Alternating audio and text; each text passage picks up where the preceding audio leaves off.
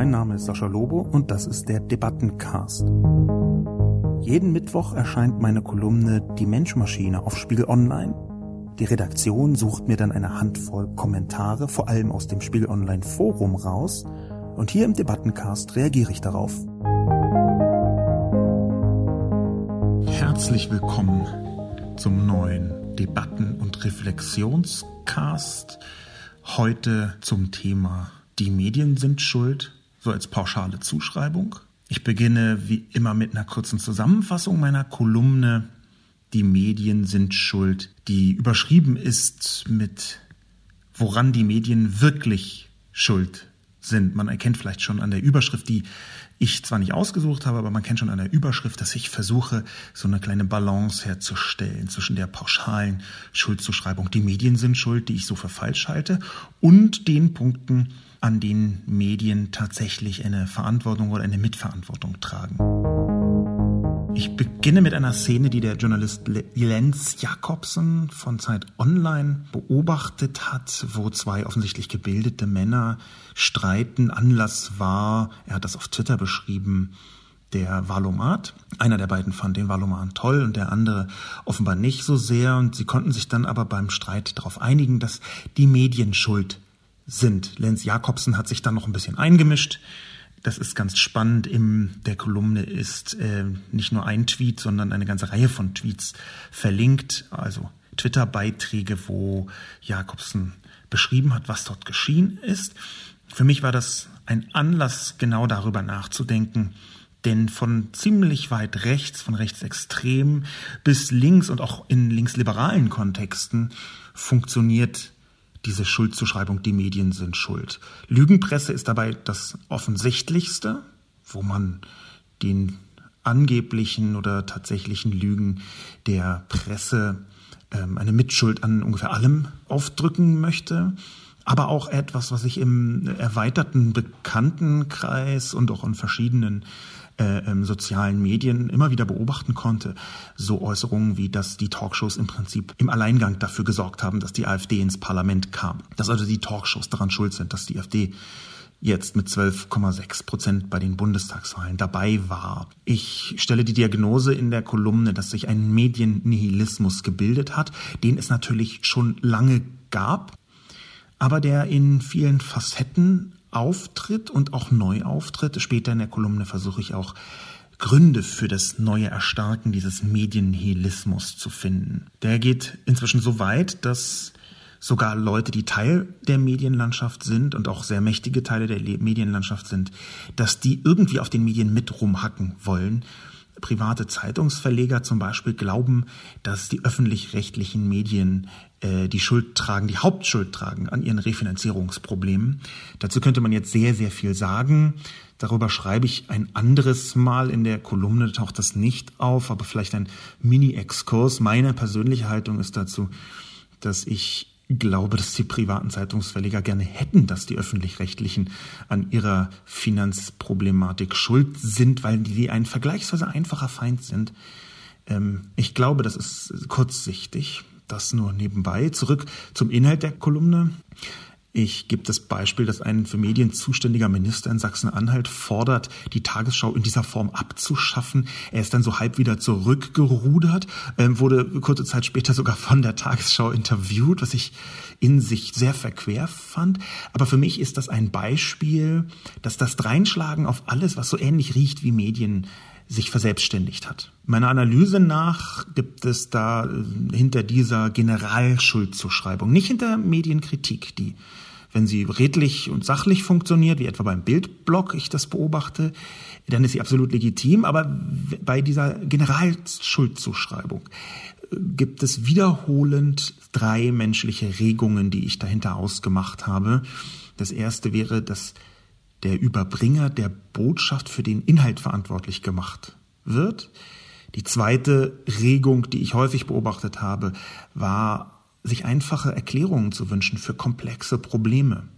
Das sieht man in Trump-Kontexten besonders leicht, aber dass dann einfach the media, die Medien, diese generalisierte Gesamtschuldzuschreibung, ähm, einfach diejenigen sind, die man adressieren kann für Dinge, die ansonsten wahnsinnig kompliziert und komplex wären.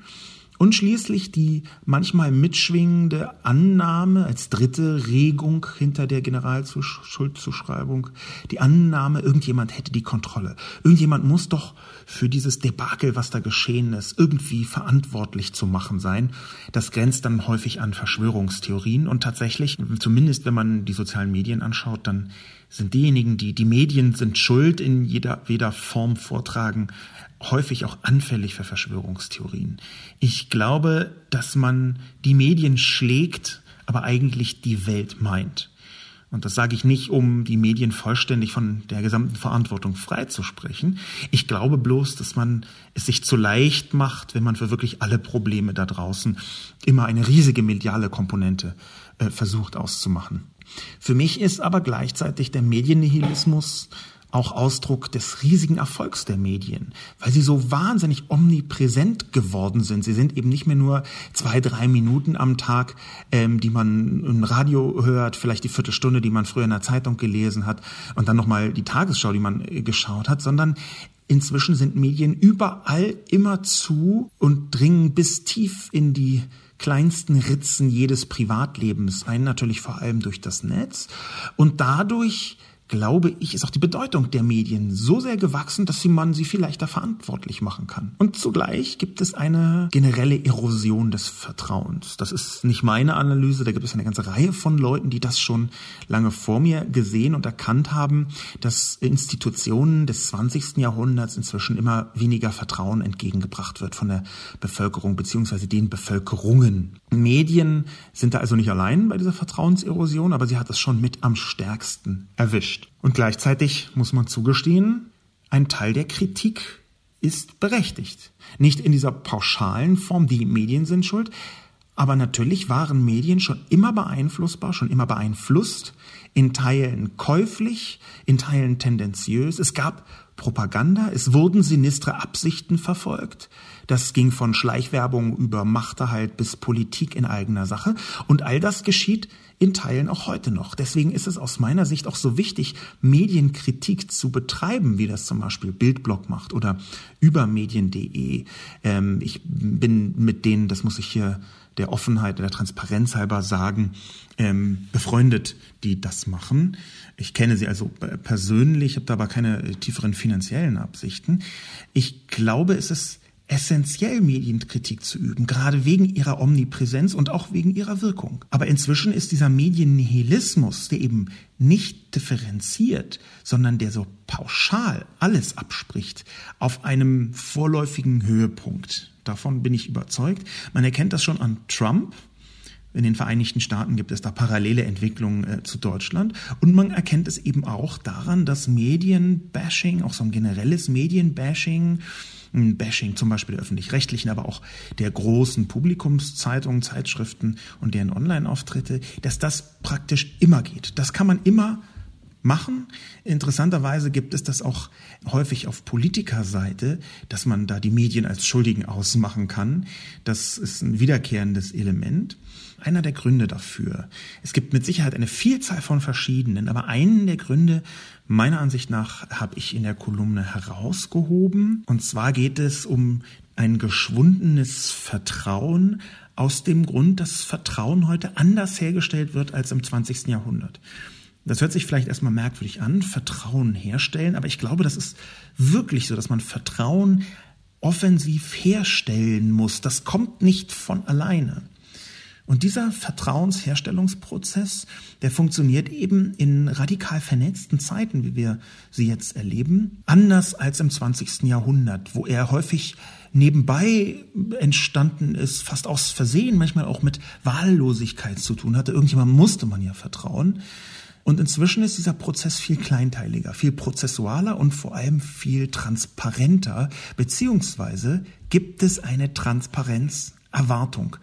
In der Kolumne benutze ich TTIP als Beispiel, also das Handelsabkommen. Und dieses Handelsabkommen wurde im Geheimen verhandelt oder im weitgehend Geheimen verhandelt. So 100%ig stimmt das inzwischen auch nicht mehr. In bestimmten Details hat man veröffentlicht, in anderen nicht, auch wegen der großen Gegenwehr. Aber das eigentlich Spannende ist, dass TTIP sich da überhaupt nicht unterscheidet von den allermeisten Handelsabkommen davor. Die wurden nämlich alle im Verborgenen verhandelt von irgendwelchen Stäben und irgendwelchen Gruppen, von denen man gar nicht genau wusste, wie sie jetzt zustande gekommen sind und die im Zweifel natürlich auch in allen politischen Graubereichen zusammengesetzt worden sind, die mit Sicherheit auch ähm, ähm mit Mauschelei zustande gekommen sind. Es gibt immer eine kleinere oder größere Portion Mauschelei innerhalb der Politik. Das ist, fürchte ich, kaum zu ändern. Aber TTIP war das erste, wo es so flächendeckend aufgestoßen ist und dann gleich richtig. Und ich glaube, dass das damit zu tun hat,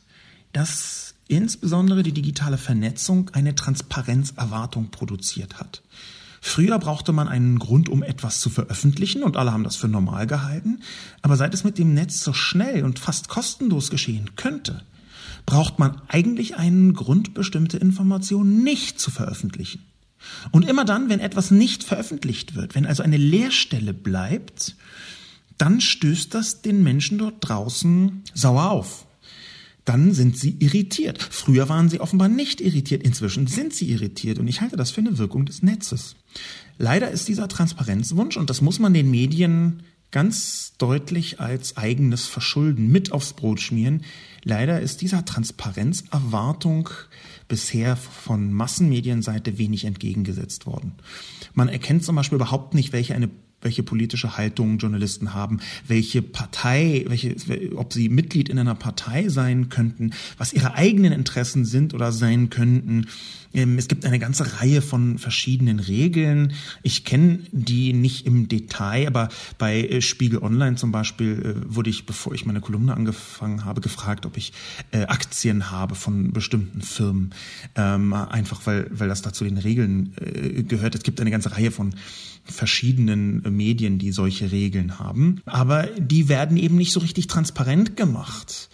Ähm, das, auch das hängt an einer Reihe von Gründen um. Die meisten hängen damit zusammen, dass man das früher einfach nicht so gemacht hat. Und dass es deswegen zum Beispiel auch gar nicht in Verträgen steht von Journalisten, dass sie bestimmte für privat gehaltene Informationen auf einmal veröffentlichen müssen. Und dieses Erklärungsvakuum, wer sagt da eigentlich aus welcher Position was, wird mit Vermutungen gefüllt. Ich kann das ehrlicherweise der Öffentlichkeit, dem Publikum gar nicht so richtig übel nehmen. Ich glaube viel eher, dass das, und so endet meine Kolumne, ein Aufruf ist für die Redaktionen, endlich dem etwas entgegenzusetzen. Dieser großen Leerstelle, wer spricht dort? Mit welcher Absicht wird dort gesprochen? Was ist das für eine Person, die eine Meinung äußert? Wo steht beispielsweise eine Redaktion selbst politisch?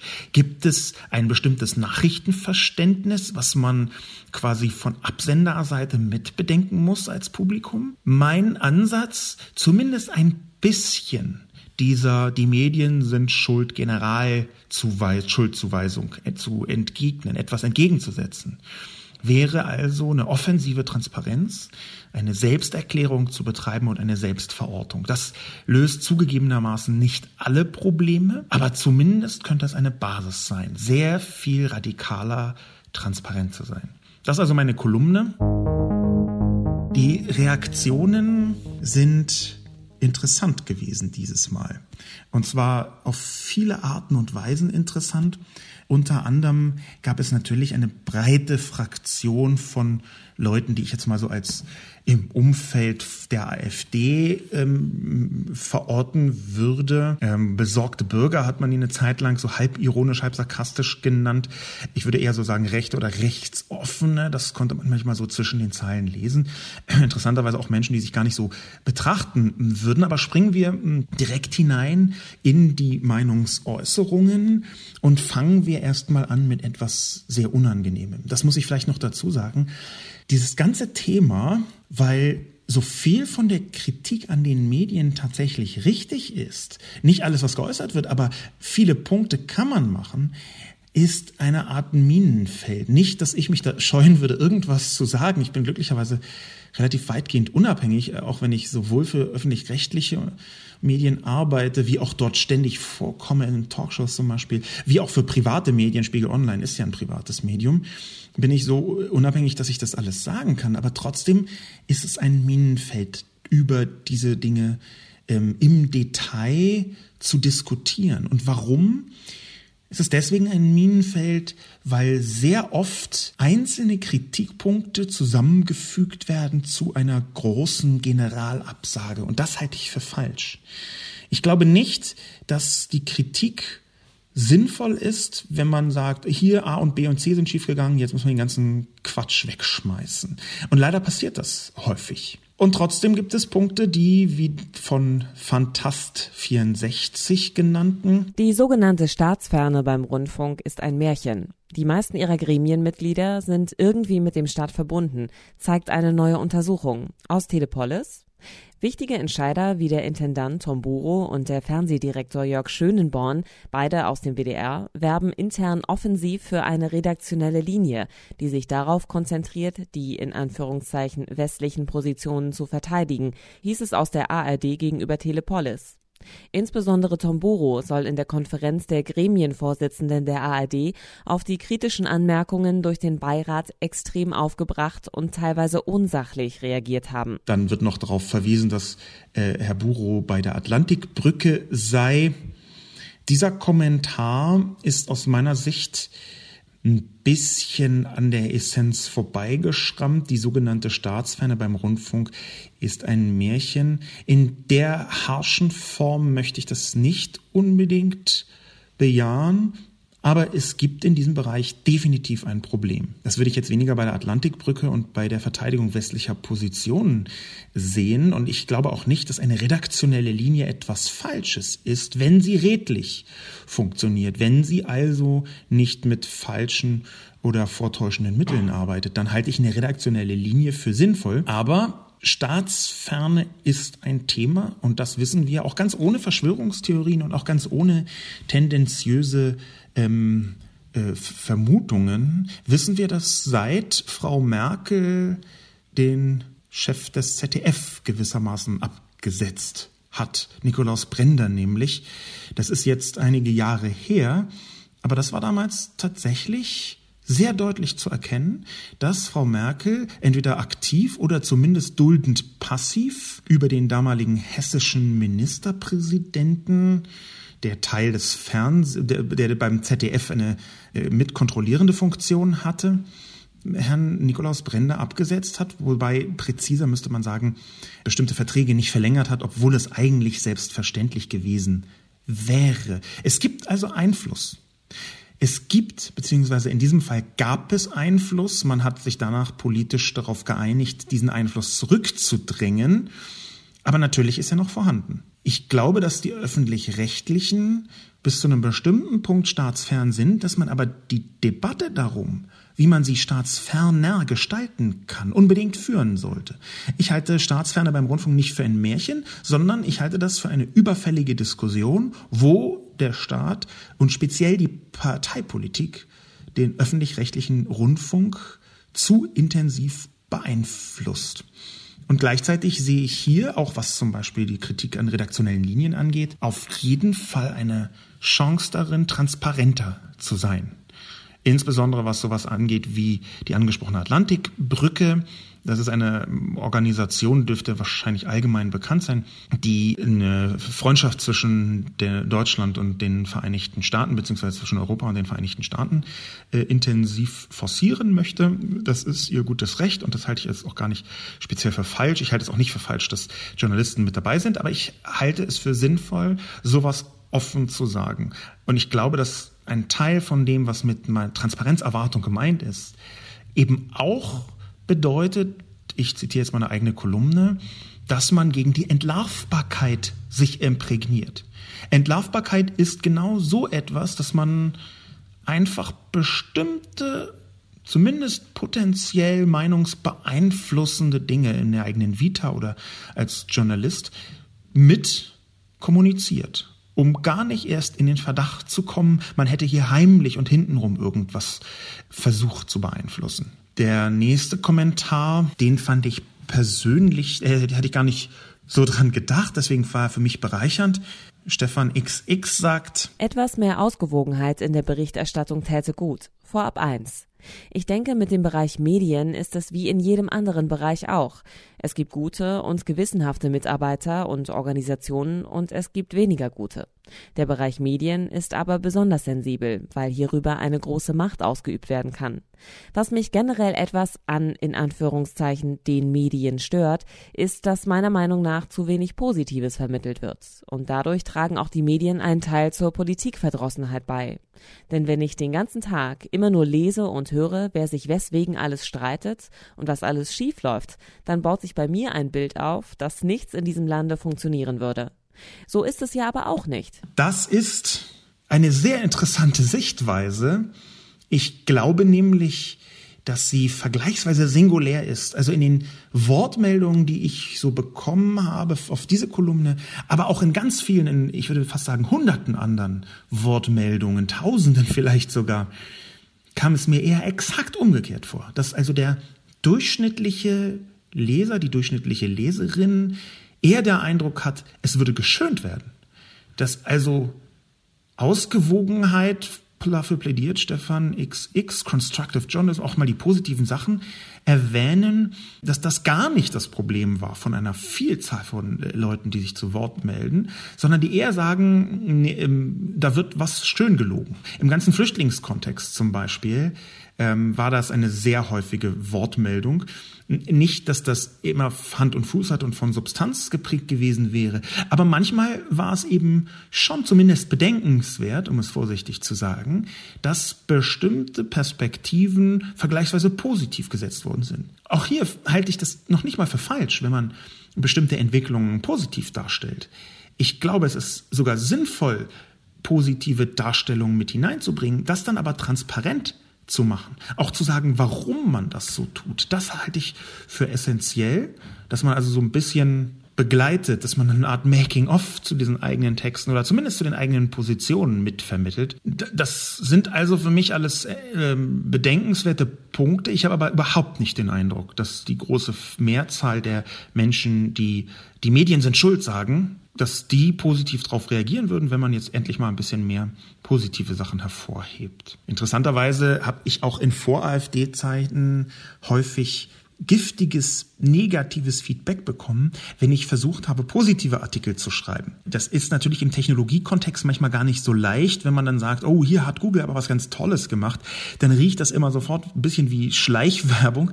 Äh, und da glaube ich, ist es noch ein bisschen komplizierter, mal was Positives zu schreiben über ein Unternehmen. Das geht so leicht nicht. Ich glaube auch, dass Journalismus eher äh, kritisch sein muss. Und Kritik und Negativität wird ja häufig äh, von innen wie von außen verwechselt.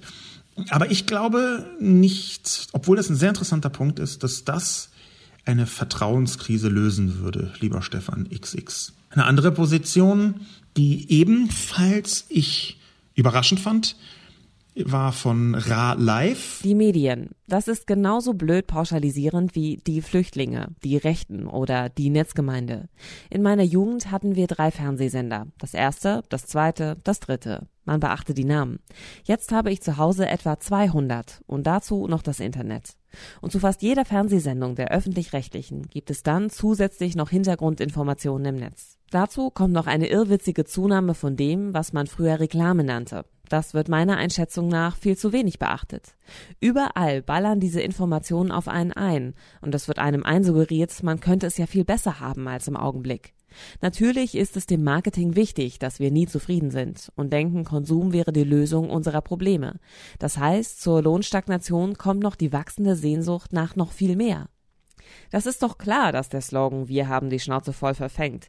Das ist doch klar, dass die Präsentation einer einfachen Lösung, die auch von mir selbst wegzeigt, indem den Flüchtlingen, den Medien, den Reichen etc. die Schuld gegeben wird, vielen wie eine Erlösung vorkommt. Als ich jung war, hatte jedes Gerät einen Ausschaltknopf. Und wenn man den betätigte, dann war es auch aus. Heute ist das keinesfalls so. Man muss über zahlreiche Klicks ein Gerät runterfahren. Oder es sieht nur so aus, als wäre es ausgeschaltet. Nein, die Mastgans Konsument ist einfach nur kurz vorm Kotzen und wir erleben die ersten Würgereize. Da waren viele Informationen drin und nicht allen kann ich vorbehaltlos zustimmen, um es vorsichtig zu sagen. Die Konsumgesellschaft ist schuld, hier wird so ein bisschen vermischt Werbung und die radikale massive Zunahme der Werbung die ich selber auch kritisieren würde, obwohl ich aus dem Werbebereich komme. Die wird aber vermischt mit dem Misstrauen an Medien und äh, generell gibt es hier so eine leichte Fortschrittsskepsis. Früher mit drei Fernsehsendern war alles besser, lese ich daraus. Es tut mir wahnsinnig leid, wenn ich da jemandem Unrecht äh, tue, aber es wirkt so für mich, als wäre da jemand ganz generell mit unserer Zeit nicht einverstanden. Die Mast ganz Konsument ist kurz vorm Kotzen und wir erleben die ersten Würgereize. Ich halte das so nicht für richtig. Ich glaube, man kann, man könnte einen Zusammenhang herstellen zwischen Konsumgesellschaft und Medien und dem zum Beispiel wie der Wildwuchs der Online-Werbung gerade einem äh, Nachrichtenerlebnis beinahe vergiftet, möchte ich äh, ausrufen. Ich habe auch darüber schon mal einen Artikel äh, geschrieben rund um Adblocker im letzten Jahr, glaube ich. Aber da jetzt zwischen Konsumgesellschaft und vieler Werbung und 200 Fernsehsendern eine direkte Verbindung zu ziehen zum mangelnden Misstrauen, äh, zum äh, überbordenden Misstrauen gegen Medien und die Medien sind schuld, das halte ich jetzt für so ein bisschen schmal argumentativ gesehen. Der nächste Kommentar von Pterodactylus, den Namen möchte ich äh, loben. Niemand, der wie ein Dinosaurier heißt, kann total doof sein, hoffe ich. Mein zentrales Problem haben Sie nicht genannt. Die Aufgabe der Medien hat sich meiner Einschätzung nach geändert. In einer Zeit, in der man alles irgendwo irgendwie lesen kann, ist es essentiell geworden, dass man eine oder mehrere Quellen hat, an der bereits bekannte Fakten und resultierende Meinungen auseinandergehalten werden. In allen Artikeln über alle Zeitungen hinweg, die mich inzwischen alle auch erreichen, erfahre ich denselben Fakt in beliebig vielen Färbungen. Mit entsprechender Beeinflussung und der Möglichkeit, dieses anschließend noch zu bewerten, um meine eigene Meinung zu bilden. Die Erfahrung zeigt, dass sich irgendwann dennoch ein Standpunkt findet, massiv beeinflusst durch die Auswahl, welches Medium man gerade nutzt. Und der Standpunkt der Medien ist dann sofort immer falsch, verfärbt oder gar bis zur Unkenntlichkeit verbogen, bis man ein X zum O gemacht hat, um die Leserklientel zu befriedigen. Oder die Autoren sich selbst bestätigen? Ich vergleiche gute Medien heute oft mit einer Wissenschaftszeitschrift, zunächst nüchtern, sachlich beschreibend, so exakt wie möglich, was man weiß, ohne dieses zu bewerten, aber auch, was man nicht genau weiß. Und anschließend kann man loslegen, interpretieren, einen schön klingenden Text dazu verfassen, der interpretiert und vielleicht die Lücken füllt. Aber der Teil, dass der Fakt so trocken und präzise wie möglich dargestellt ist, damit man sich eine Meinung selbst bilden kann, der fehlt einfach. Und das ist aber das, was ich zur Meinungsbildung benötige, um letztlich auch ein Vertrauen in die Aussage der Medien zu haben. Die öffentlich-rechtlichen sind dabei noch deutlich weniger gefärbt als die ganzen anderen sonstigen Blätter. Daher sind diese sogar für mich noch zu bevorzugen. Insofern nicht abschaffen, ausbauen. Das ist ein langer Kommentar und auf den ersten Teil möchte ich ähm, separat eingehen. Der, der zweite Teil äh, da gibt es eine Vielzahl verschiedener Kommentare, die in die gleiche Richtung gehen, die ich dann auch alle noch zitiere. Der erste Teil ist, dass sich die Aufgabe der Medien geändert hat. Und da stimme ich Pterodactylus zu 135 Prozent zu. Das ist tatsächlich wahr und das hätte ich auch äh, vielleicht stärker äh, deutlich machen können, dass ich eine der Ursachen genannt habe und nicht alle. Das habe ich zwar versucht in der Kolumne so ein bisschen abzubilden, weil sie sonst irgendwie 3000 Millionen Zeichen lang geworden wäre, aber es ist richtig, dass sich die Aufgabe der Medien geändert hat und dass man vor allem bei der Nachvollziehbarkeit nacharbeiten muss. Es war bis vor gar nicht so langer Zeit sogar völlig unüblich, Links zu Originalquellen zu setzen, obwohl das natürlich schon längst ging in deutschen Medien. Das hat sich erst in den letzten zwei, drei Jahren so langsam durchgesetzt und ist immer noch nicht überall der Fall. Aber ich glaube, man muss da sehr, sehr viel stärker drauf achten, dass man als großes Online-Massenmedium, wie es jetzt Spiegel Online ist oder Zeit Online, Süddeutsche, FAZ, gibt es eine ganze Reihe, dass man als großes, seriöses mm, Online-Massenmedium die Nachvollziehbarkeit für das Publikum sehr viel stärker ins Auge fasst. Links zu Originalquellen zum Beispiel. Ich versuche das immer zu tun oder in den meisten Fällen tue ich das auch. Ich versuche es nicht, sondern ich tue das auch, dass ich Quellen verlinke, dass das weiterführt, ähm, dass ich mm, das, was ich behaupte ähm, oder mit Zitaten unterlege, dass ich das immer verlinke. Ich lasse mich da also an diesem meinen Maßstab auch selber messen. Aber es ist auch gerade wegen des hektischen Redaktionsalltags, so vermute ich, noch nicht Standard, leider, dass man wirklich überall, wo es geht, auch Hintergrund und Fakten und bestimmte Datendarstellungen selbst verlinkt. Das halte ich für ziemlich essentiell. Da bin ich Pterodactylus ähm, total einer Meinung. Der zweite Punkt, dass, da wo er sagt, dass man Fakten so trocken und präzise wie möglich darstellen soll, damit man sich seine Meinung selbst bilden kann. Dazu gibt es eine riesige Zahl von Kommentaren dieses Mal. Und zwar eine so große Zahl, ich fange mal an zu zitieren, Maria K. schreibt, Ernsthafte Journalisten sollten aufklären und informieren. Deren eigene Meinung dann in einem Kommentar darzustellen, auch okay, aber die Tendenz, immer nur der linke Gutmensch zu sein und jeden anderen in seiner freiheitlichen Denke als erdfarbenes Subjekt unterschwellig erscheinen zu lassen, hat Vertrauen verspielt. Auch nicht genehme Kommentare veröffentlicht man einfach nicht. Fricklerz schreibt, Die Neutralität der Berichterstattung ist nicht gegeben. Nachrichten werden dadurch vorbewertet und werden zur Meinung. Bringt man das in eigenen Kommentaren auf den Punkt, wird der Kommentar meist nicht veröffentlicht. Das Verwischen von Berichterstattung und Meinungsäußerung macht das Problem. Das Nichtveröffentlichen von Kommentaren zu dieser Thematik bestätigt den Verdacht der gewollten Manipulation durch die berichtenden Medien. Auch das eine häufige Äußerung, dass äh, missliebe Kommentare nicht veröffentlicht würden. In die gleiche Kerbe schlägt Max Superpowers. Sascha Lobo ergeht sich mal wieder in erquickenden Wortkreationen. Gestern Abernazis, heute Mediennihilisten. Leider gehen sie in diesem Artikel von einer völlig falschen Schlussfolgerung aus. Denn tatsächlich hat das von ihnen als Nihilismus bezeichnete Phänomen einen einzigen Grund. Medien haben sich in der vergangenen Zeit radikal von der neutral berichtenden zur aktiv meinungsbildenden Masche gewandelt. Schauen Sie sich an einem beliebigen Tag mal auf der Spon-Startseite um, wie viele Artikel dort als Kommentar gekennzeichnet sind und somit einseitige persönliche Meinungen enthalten. Auch bei regulären Artikeln ist man hier und bei vielen anderen Häusern oft so dicht an der Grenze zum Kommentar, dass keine Spielkarte mehr dazwischen passt. Das sind also eine ganze Reihe von verschiedenen Kommentaren, die ich gelesen habe. Es ist ein sehr häufiger Vorwurf gegenüber Medien, der sich zusammenfassen lässt mit Medien müssen immer neutral und ohne Wertung berichten.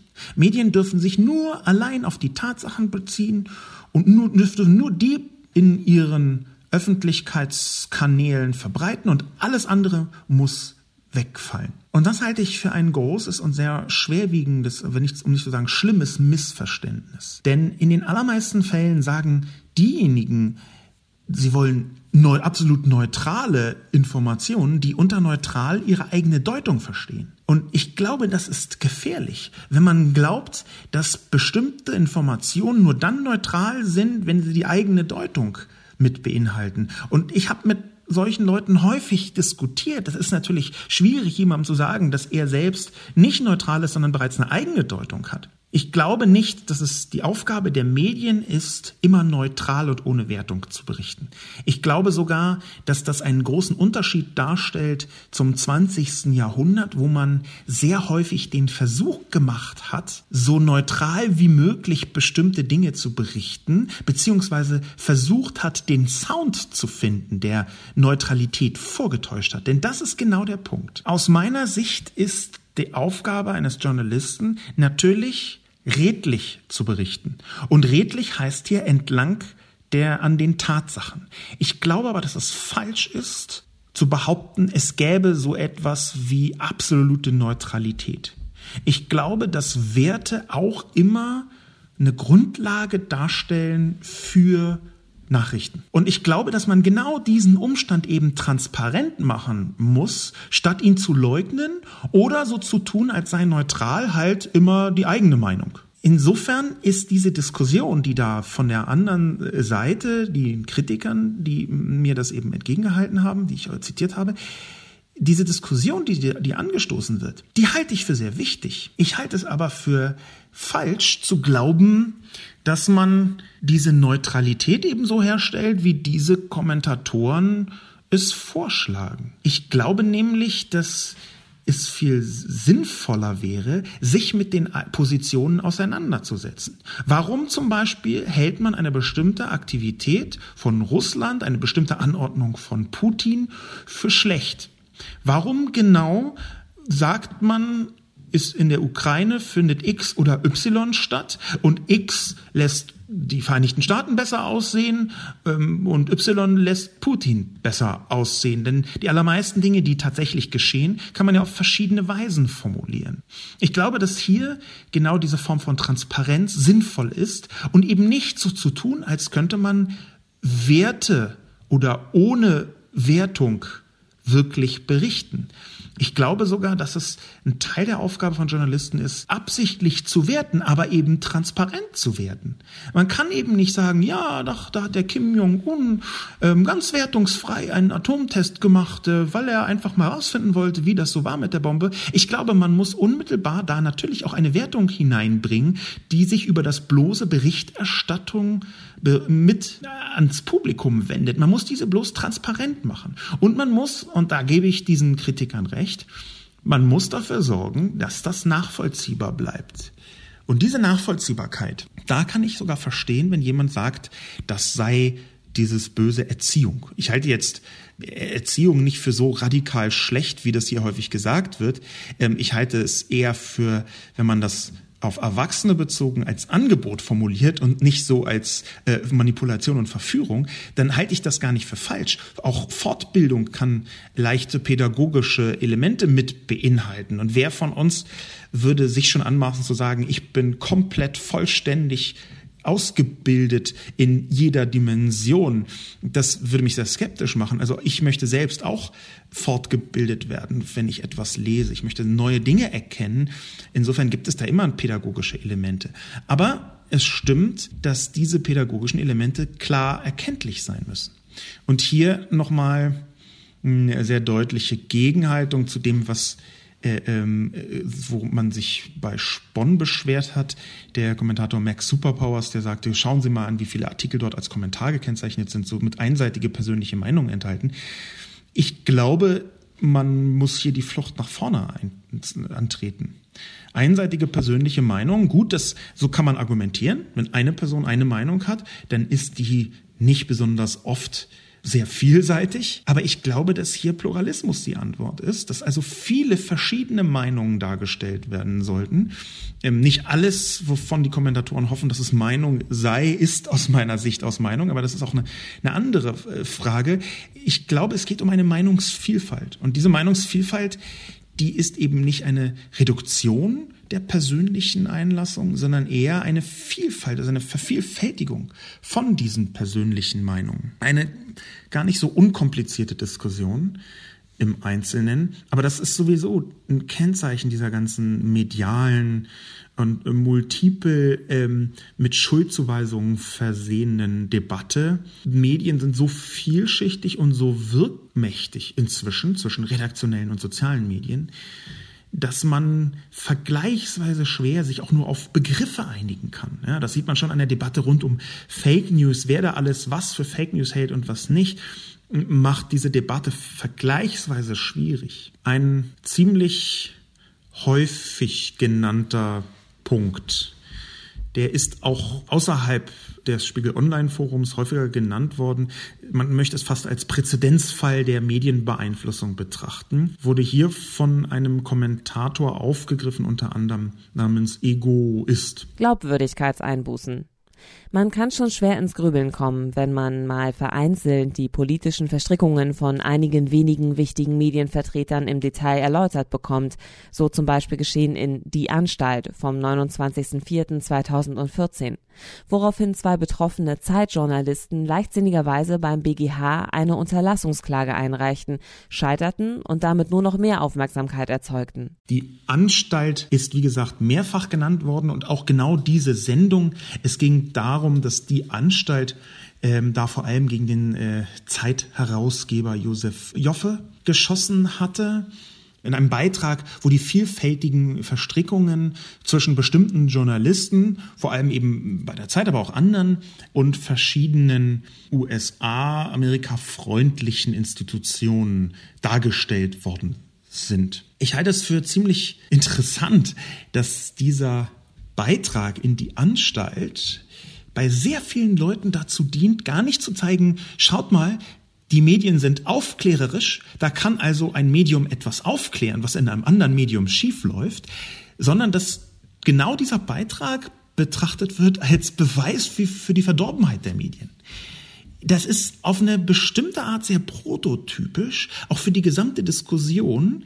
Wenn ein Medium mal etwas herausfindet, was ein anderes Medium falsch oder schlecht oder schlimm gemacht hat, und das gibt es eben tatsächlich und auch leider überall solche Beeinflussungen, und sie kommen auch gar nicht so selten vor, wie man hofft, dann wird, dass jemand sowas herausfindet und in Medien veröffentlicht, den Medien übel genommen. Obwohl ja so gerade eben ein Medium gezeigt hat, dass es sich traut, so etwas hervorzuheben. Im konkreten Fall übrigens ist die Antwort, hm, was die Zeit und Josef Joffe angeht, gleichzeitig nicht so leicht und ziemlich einfach. Das war schon sensationell ungeschickt von die Zeit. Und interessanterweise ähm, gibt es einen Bericht von dem Medienjournalisten Stefan Niggemeier, einer der Männer, die auch Bildblog machen, mit dem ich ja befreundet bin. Ähm, der hat das mal herausgearbeitet. Interessanterweise einen Monat vor diesem Beitrag von Die Anstalt. Der hat nämlich herausgefunden, dass die Zeit, die gedruckte Zeit, sich einen Ethikkodex äh, verordnet hat, der sehr präzise beschreibt, was Transparenz und was verschiedene Vorgehensweisen angeht, die für einen Journalisten bei der Zeit sich schicken. Der Medienjournalist Stefan Niggemeier hat dann aber rausgearbeitet, dass ausgerechnet der Zeitherausgeber Joffe, von dem in diesem Anstaltbeitrag die Rede war, sich eben nicht so richtig an diesen Kodex hält, an den selbstgegebenen Kodex. Ich zitiere ihn jetzt in dem Beitrag vom 31. März 2014 auf stefanniggemeier.de. Die Ethikregeln haben eine Sollbruchstelle. Sie hört auf den Namen Josef Joffe. Für den Zeitherausgeber gilt der Kodex offenbar bestenfalls nur bedingt. Obwohl er in einer unüberschaubaren Zahl von Vereinen, Verbänden und Gremien engagiert ist, insbesondere solche mit engen Verbindungen zu den USA, habe ich bislang keinen Transparenzhinweis unter seinen Zeitartikeln gefunden. Diese ganze Gemengelage ist also auch deswegen entstanden, weil es Regeln gibt, aber die so intensiv offenbar dann doch nicht zur Geltung gebracht werden. Und das ist für die gesamte Diskussion auch in Medien, die ich ja selber in meinem Beitrag kritisiere, leider typisch. Es gibt Regeln, aber im Zweifel ist es nicht ganz hundertprozentig klar, ob und wie man damit umgeht, wenn so halb oder ziemlich gegen sie verstoßen wird solche Regeln, solche medialen Regeln sind, muss man dazu sagen, vielleicht so ein bisschen als Ehrenrettung auch für die Medien selbst, eben auch selten so klinisch rein durchzuhalten. Ja, es gibt eine ganze Reihe von verschiedenen Regeln, wo man sagen könnte, na ja, ein Beispiel jetzt aus dem konkreten Fall ähm, ist, dass in dem Ethikkodex der Zeit ähm, äh, laut Niggemeier steht, dass man falsche Informationen berichtigen muss. Es kann zum Beispiel, ich beziehe das jetzt mal direkt auf mich, sehr gut sein, dass ich in den über 350 Kolumnen, die ich in den letzten sieben Jahren geschrieben habe, inzwischen, dass da Sachen drinstehen, die sich inzwischen als falsch herausgestellt haben. Das kann sehr gut sein. Ich bin einfach überhaupt nicht in der Lage, da das vorzuhalten. Und ich sehe, dass gerade eine Zeit der wirtschaftlichen Herausforderung, vor denen viele Medien jetzt stehen, dazu beiträgt, dass es immer schwieriger wird, bestimmten selbstgegebenen Regeln zu genügen. Denn von außen sagt man sehr leicht, es darf, es muss, es soll. Im konkreten Alltag ist das wahnsinnig viel schwieriger. Und jetzt möchte ich damit nichts rechtfertigen, was an schlechten Sachen geschieht. Ich habe selbst zum Beispiel sehr, sehr häufig ähm, die Bildzeitung äh, kritisiert für ihre katastrophalen und in meinen Augen auch häufig absichtlichen Verfehlungen, die sie so vorträgt. Ich halte einen großen Teil der Führungsebene der Bildzeitung für mindestens fahrlässig bis bösartig in der Art und Weise, wie sie ihre Zeitung führen.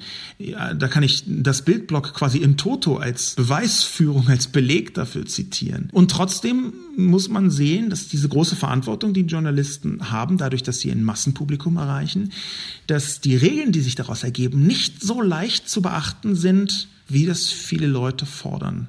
Und dass diese gesamte Diskussion nicht so leicht zu führen ist, auch wie ich mir das manchmal wünsche. Ich kritisiere häufig und gerne Medien und Journalisten, obwohl ich ja selber auch journalistisch arbeite. Ich würde mich nicht als Journalist betrachten, aber ich arbeite als Publizist und damit auch journalistisch. Und es ist nicht so einfach, wie man das von außen sich häufig vorstellt. Genau deswegen brauchen wir ja auch eine äh, Debatte darum, wie genau das zu funktionieren hat, zum Beispiel mit der Transparenz. Die letzte, den letzten Kommentar, ähm, den ich vortragen will, kommt von DeFi-U. Die Frage ist doch, wie wird eine Nachricht überbracht? Neutral oder mit emotionaler Stoßrichtung?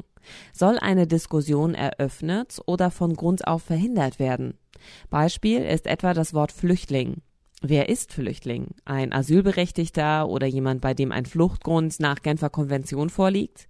Hiernach wäre seit 2015 kaum ein Flüchtling nach Deutschland gekommen. Warum wird dann durchweg von einer Flüchtlingskrise gesprochen? Damit fängt es doch schon an.